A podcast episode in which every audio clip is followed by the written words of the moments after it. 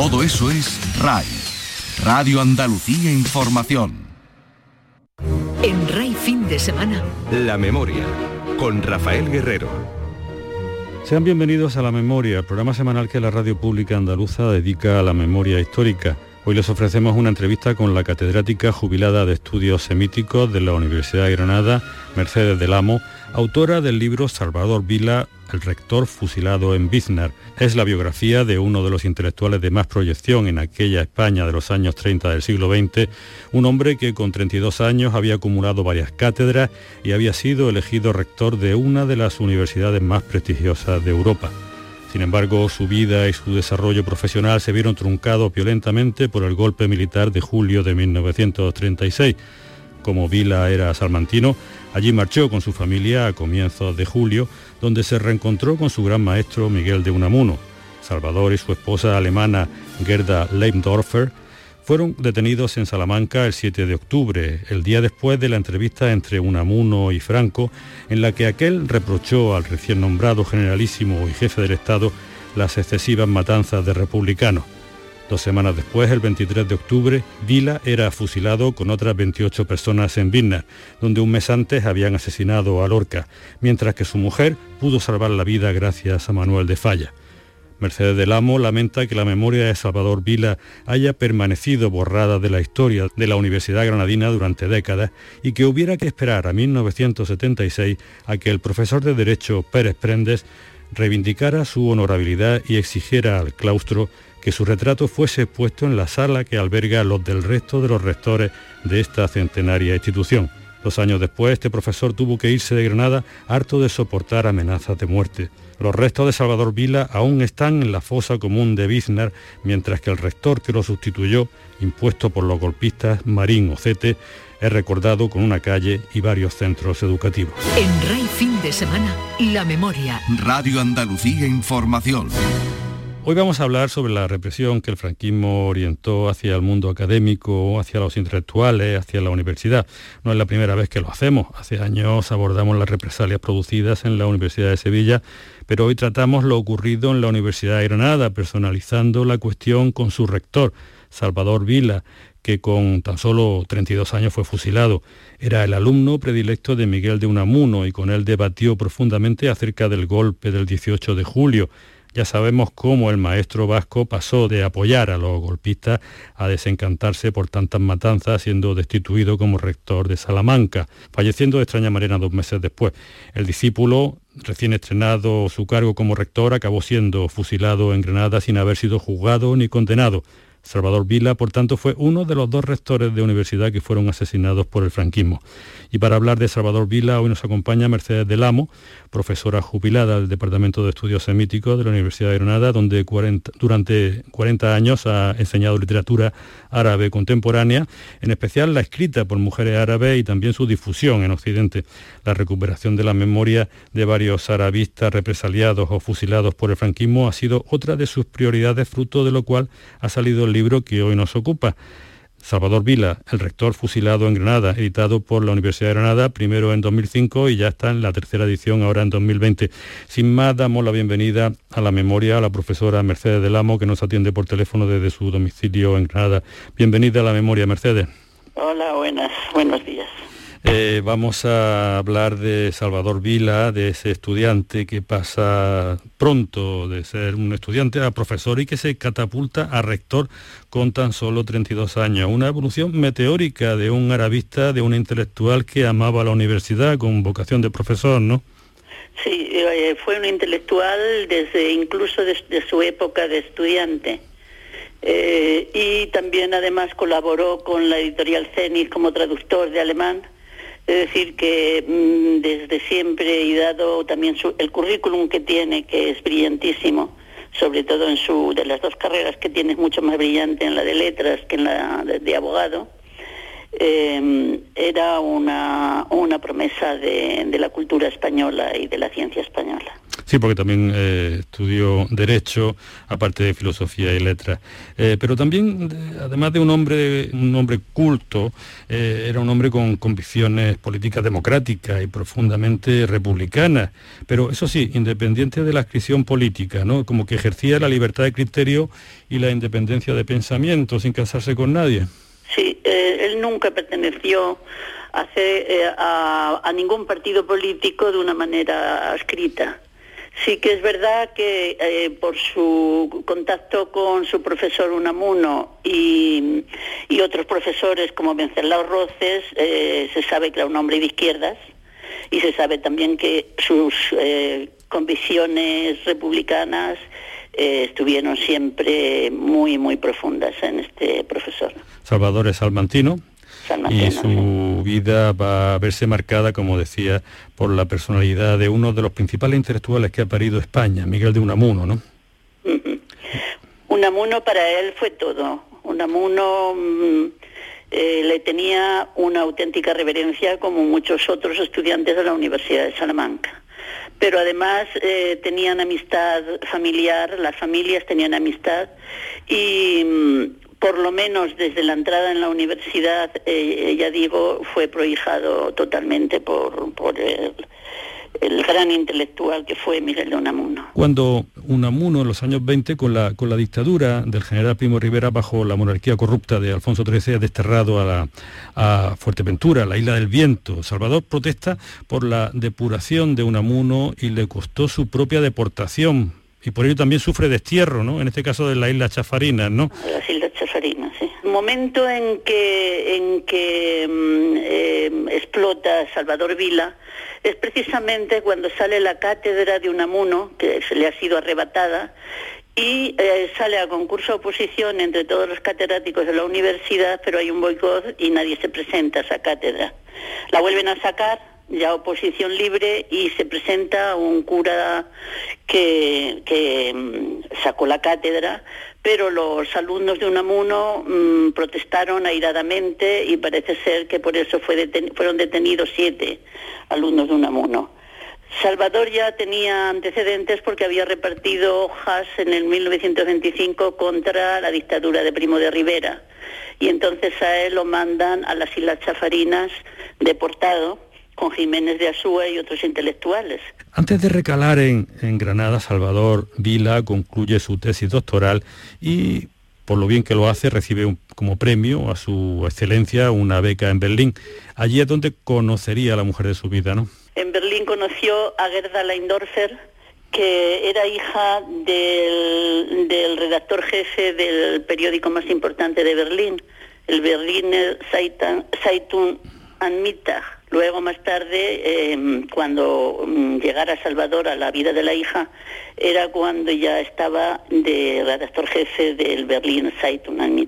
Era una familia, era una familia perseguida que acabaría siendo perseguida por los nazis, obviamente, por ser judío. Que acabaría siendo perseguida. En aquel momento no, en aquel momento era una familia de la, de la burguesía berlinesa y además de una, una familia intelectual y laica, ¿eh? era judía pero no era practicante. En los años 30 son unos años de vértigo para Salvador Vila, en los primeros años 30 discurre pues, con toda velocidad eh, y pasa de ser estudiante a ser catedrático de la Universidad de Granada.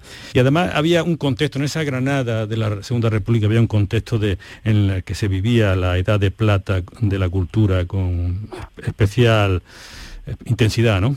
Se preparó en 1933 la cátedra de mm, Derecho e Instituciones Musulmanas de la Universidad de Granada y recaló aquí ya casado con Gerda Leindorfer y con un hijo en 1934 en Granada. Y sí, efectivamente, en esta época, los años 34 y 35 para Salvador, pues fueron de un gran movimiento intelectual pero también eh, fue mm, de, felicidad familiar, ¿eh? pero cortito, dos añitos solamente. Sí, sí, porque durante mm, la época del Frente Popular Granada vivió una vida muy alterada. Había enfrentamientos por fraude electoral, hubo que repetir las elecciones en mayo, las de febrero se tuvieron que repetir en, mayo y hubo una movilización, tensiones, en fin. Y una de estas cuestiones llegó a la universidad. En una de esas tensiones un catedrático republicano fue agredido por estudiantes falangistas y el entonces rector Marín Ocete no quiso sancionarlo. Eso tuvo unas consecuencias académicas que marcaron la vida y la muerte para Salvador Vila, ¿no? El año 36 en Granada fue un año de muchísima agitación en la calle y llegó a la universidad la misma agitación porque las elecciones que se hicieron al principio de año en Granada las ganó la derecha pero con grandes sospechas de fraude y tuvieron que ser repetidas y en mayo las ganó el Frente Popular. En esa época, entre enero y abril, la universidad estuvo cerrada precisamente por la agitación y la violencia que se estaban produciendo en las aulas.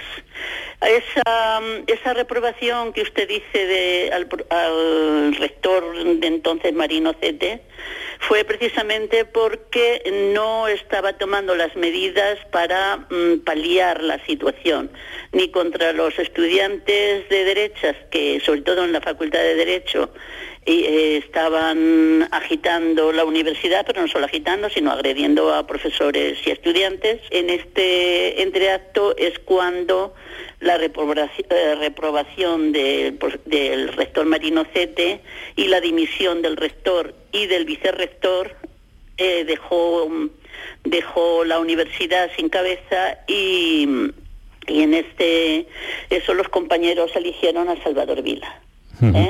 Y, Salvador Vila pues se convierte como había sido, le había pasado también a su maestro Unamuno, pues también en rector con, con 30 años, con un poquito más de 30 años. Eh, llega el verano, el verano del 36 y como siempre Salvador y su familia se marchan a su Salamanca natal, sin pensar que se iban a meter en la boca del lobo porque el golpe militar del 18 de julio convierte a Salamanca en el cuartel general de los rebeldes golpistas, ¿no? Eh, el, el Palacio Arzobispal, ah, Obispal, porque Granada, esto, Salamanca no tiene arzobispo. El Palacio Obispal fue justamente el centro del poder franquista al comienzo de la guerra. Y ahí estuvo Franco con todos los militares golpistas durante hasta, hasta que fue nombrado generalísimo. Fue elegido rector en abril y cesado por el, por el mm, gobernador civil franquista el día 23 de julio. De, ese mismo año. Prácticamente una semana después del, golpe. Y, allí se entera, en Salamanca, de que ha sido destituido por el gobernador civil rebelde, que era eh, el comandante Valdés, ¿no? El, sanguinario comandante Valdés. Y allí permaneció todo el verano. Y allí, en Salamanca, eh, en su Salamanca natal, Salvador Vila se reencuentra con su viejo profesor Unamuno, por cierto, con quien mantiene duras discusiones a propósito de justificar o no el alzamiento militar contra, contra la República. Es una cosa que vemos también eh, reflejada en la película de Alejandro Amenábar, mientras dure la guerra. A Unamuno empezó, empezó a dolerle la República con la revuelta, la quema de iglesias y algunos desmanes que se llevaron a cabo mm, durante, durante la República. Pero mm, eh, él, pensaba que Franco venía a salvar la República porque así lo hicieron, lo hicieron, lo, lo dijo la propaganda franquista. Es decir, ellos en ningún momento dijeron que, iban contra la República sino que iban a salvar la República. Y por eso, en un momento determinado, defendió el bando franquista. ¿Qué inexactitudes ve en cuanto a la definición de personajes en su libro eh, editado por la Universidad de Granada, Salvador Vila, el rector fusilado en Vietnam, ¿no? Pero sin embargo hay muchas críticas en esta película por las inexactitudes que en cuanto a contexto y en cuanto a perfiles de personajes, ¿no? Sí, bueno, es una película de ficción pero sí que es verdad que llama mucho la atención mm, determinadas incongruencias históricas y quizá también mm, esa equidistancia que intenta que con el que intenta eh, no poner una película de buenos y malos pero el problema es que hay golpistas y no golpistas y, y un gobierno legítimo o un golpe de estado. Entonces quizá en ese sentido también quizá se tuvo más cuidado en la caracterización que en el carácter de los personajes. Es decir, la caracterización es, bastante buena, pero en cambio el carácter de los personajes no. Em, ¿Qué incongruencias veo? Pues mm, bastantes, bastantes, a pesar de que a mí la película me gustó y creo que películas como estas, quizá más ajustadas al hecho histórico, Mm, le vendría muy bien a mucha gente joven que ya no sabe que no sabe nada de lo que pasó en este país. No sabe nada porque no se lo han enseñado en las enseñanzas medias. No, es culpa de ellos, pero... Cuando yo estaba en la universidad, que me daba clases en la Universidad de Salamanca, Miguel Artola, pues cuando llegaba el siglo XIX se acababa el curso. Para no... Aunque estuviéramos a mitad de mayo, daba igual. Para no complicarnos la vida, ¿no? Para no complicarnos la vida, Así se escribe la historia y así se aprende, lamentablemente. Ya había pasado más de un mes del golpe y nadie se había acordado de, reclamarlo. Yo no entiendo muy bien por qué eh, está tanto tiempo Salvador Vila allí en Salamanca, en la boca del lobo, siendo eh, ya cesado como rector aquí, y o es que no se comunicaban los rebeldes, no funcionaba el servicio de información, tardan tanto en detener a, Salvador Vila en, allí en, en, Salamanca. ¿Por qué? Salvador Vila tuvo ofertas de sus amigos, de algunos amigos, para que se saliera de Salamanca y se marchara y fuera más discreto y se marchara a algún pueblo. Sus padres le habían dicho que se fueran al a un pueblo y a una casa que tenían ellos, pero él siempre defendió que él no había hecho absolutamente ningún daño a nadie, que él no era político y que él en la universidad lo, único que había hecho era mediar entre los estudiantes y la propia institución y abrir la universidad a los pocos días de llegar al rectorado. También es verdad que el, el paraguas de Unamuno, Mm, funcionó durante todo el verano, porque él paseaba con un amuno continuamente, a pesar de las discusiones y las cuestiones que tenían, pero eran discusiones intelectuales. Eh, la admiración de, de Salvador por, por, según la familia, por Unamuno nunca decayó, nunca. Para él Unamuno era un dios y, nunca decayó esa. Y la fe que tenía en él yo creo que también le, hizo bajar la guardia. El caso es que no lo detienen hasta el día 7 de octubre, un día después de la entrevista famosa que mantiene Franco con Unamuno, que lo recibe allí en el Palacio Obispal de Salamanca. Y, y Unamuno le echa en cara a Franco pues todos eh, los excesos que están cometiendo de tanto asesinato y tanta, tanta matanza. Usted sostiene que Franco juega con la represalia contra Salvador Vila para molestar realmente a Unamuno. Es como una especie de, castigo, como la venganza de, Franco, ¿no? ¿Por qué? Salvador Vila había sido reclamado ya por la Universidad de Granada y por el, y por el comandante Valdés para que viniera a Granada a rendir cuentas. En el libro pongo el documento, que, eh, que es un, documento en el que dice que está enfermo y que no puede, no puede ir, y una carta de, de un amuno que me, que me hizo llegar el mismo hijo de Marino Cete, y que en la cual disculpa a, a, Salvador Vila, el mismo Unamuno, de que no puede, no puede ir a Granada. Entonces, lo que sí es cierto es que Salvador Vila estaba siendo buscado y, estaba siendo reclamado. Pero mm, la amistad con Unamuno hace que no, que no, que no lo detengan en Salamanca, porque ya digo que nunca se escondió. Entonces, ¿qué es lo que pasó? que mm, Unamuno fue a, ver a, Franco, además de darle la enhorabuena porque había sido elegido generalísimo, le pidió que los sus amigos que estaban detenidos, que por favor, que no habían hecho nada y que y también les dijo que le estaban llegando cartas contra maestros, acusaciones contra maestros y que le parecían mentiras disparatadas. Ahí también le dijo a Franco que para salvar la, la, mm, la civilización occidental no hacía falta verter tanta sangre. A partir de ahí, la respuesta de Franco fue que ese mismo día, vamos, al día siguiente, tras el paseo con de Unamuno y Salvador, detuvieron a Salvador y a su mujer y los trajeron a Granada con lo cual hay una, cierta relación causa-efecto. Sí, no, yo me da la impresión además que era público y notorio, ¿eh? porque ya no le hablaba, a Unamuno no le hablaba la izquierda, la gente de la izquierda, los republicanos, ni los intelectuales le hablaban desde que se había pasado al golpe de Estado. Ya. Lo que no consiguió Falla con Lorca lo consigue con Gerda, con la mujer de, Salvador Vila, la judía alemana, eh, porque le consigue salvar la vida. Gerda hablaba siete idiomas, porque había hecho, bueno, había sido siempre formada en, filologías y, y, era en la universidad había hecho filología mm, lengua alemana, lengua inglesa, en fin, muchas lenguas había y tenía muchísima facilidad. Entonces, en la Granada del franquismo, una mujer culta que sabe muchísimas lenguas, pues no era lo normal en, España. Y entonces se la acusa de ser espía rusa. Y acusándola de espía rusa, a la vez que cogen a su marido, la cogen a ella y la meten en la cárcel de mujeres también. Ellos eran muy amigos de eh, Enrique Gómez Arbolella, que era el secretario de Manuel de Falla y él es el que se mueve para que Manuel de Falla interceda por ellos, que es el único que podía moverse y que estaba amenazado también Manuel de Falla ¿eh?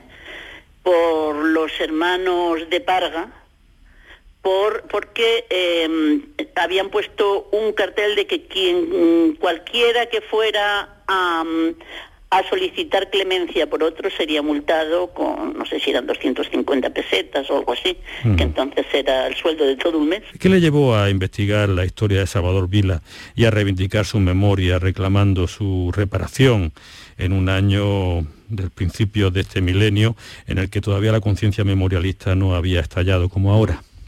Bueno, yo empecé a, interesarme por Salvador Vila por una conferencia que dio en la Universidad de Granada Bernabé López García, un sobrino segundo de García Lorca. Había sacado un artículo en la revista Olvidos de Granada hablando de Salvador Vila, solo de temas muy concretos, ¿no? Pero lo que más me, motivó a, sacar la vida de este hombre mm, era el silencio, el silencio tan denso, tan espeso que había alrededor de él y que cada vez que yo preguntaba a alguien se hacía más silencio todavía.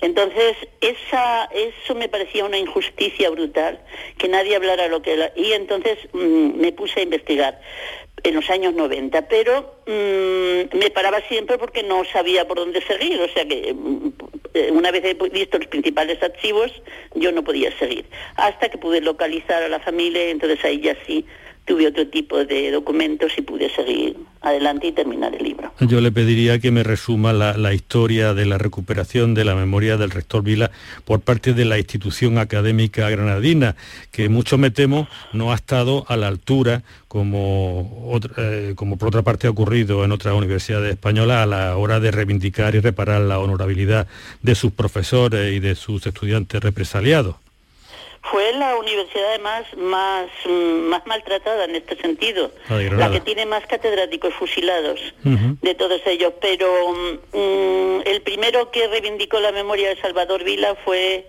un catedrático de Derecho, José Manuel Pérez Prendes, que tuvo que marcharse de Granada, eso fue en 1978, tuvo que marcharse de Granada por amenazas de muerte en 1978. Fue el que se movió con el, con el decano nuestro, del de Filosofía y Letras, Jesús Lenz, para que pusieran el cuadro y los profesores no numerarios lo llevamos al claustro de la facultad y lo solicitamos al claustro general. La universidad sí ha, hecho bastantes cosas. Lo que pasa es que la mayoría de las cosas de la universidad no salen fuera. Lo primero, como digo, fue reivindicar que le pintaran el cuadro, se lo pintaron, lo pusieron. Lo siguiente fue mm, ya con, el rector David Aguilar, trajimos, traje yo al hijo y le hicimos un intelectualismo memoria. Le pusieron otra segunda placa al cuadro porque la leyenda no le gustó, no le gustaba nada a la madre de, de Ángel Vila. Sí, porque la leyenda decía que había sido cesado en el cargo en julio del 36, ¿no? no decía que lo habían matado. No, ni decía que lo habían matado y luego cesado era ilegal el cese, puesto que no era nada, no era el claustro quien lo había cesado ni era el ministerio que lo había nombrado. ¿eh?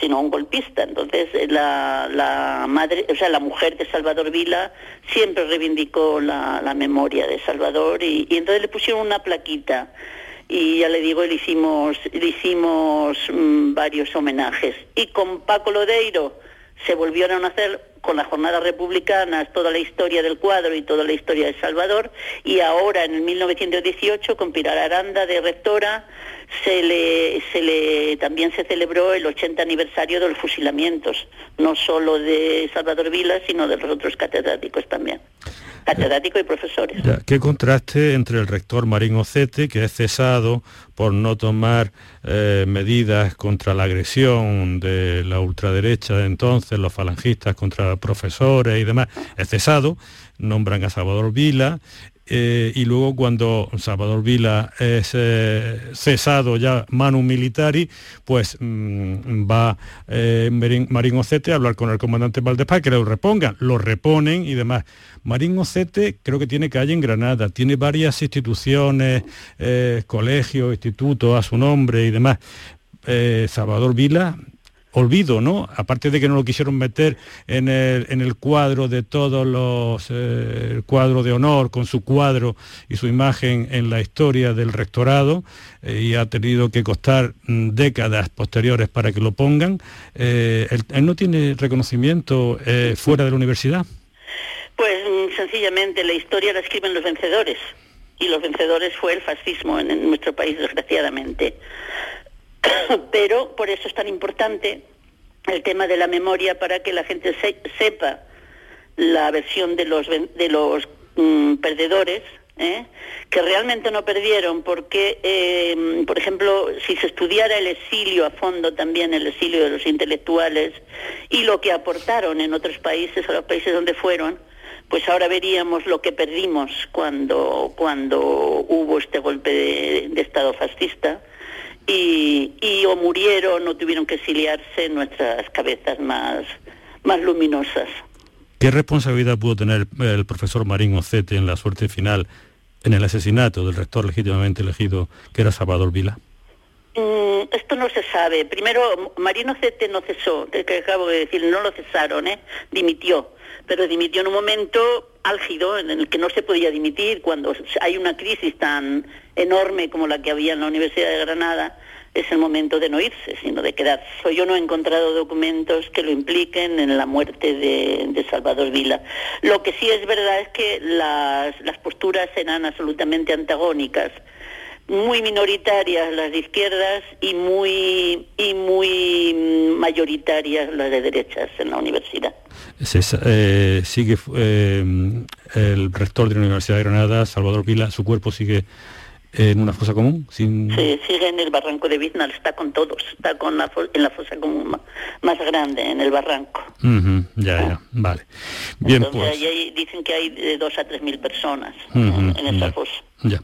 Bueno, pues no tenemos más tiempo, salvo para agradecer a nuestra invitada de hoy, la profesora de Estudios Semíticos de la Universidad de Granada, Mercedes del Amo, por habernos ilustrado acerca de la biografía del catedrático arabista Salvador Vila, que fue uno de los dos rectores españoles que fueron fusilados por los golpistas de 1936.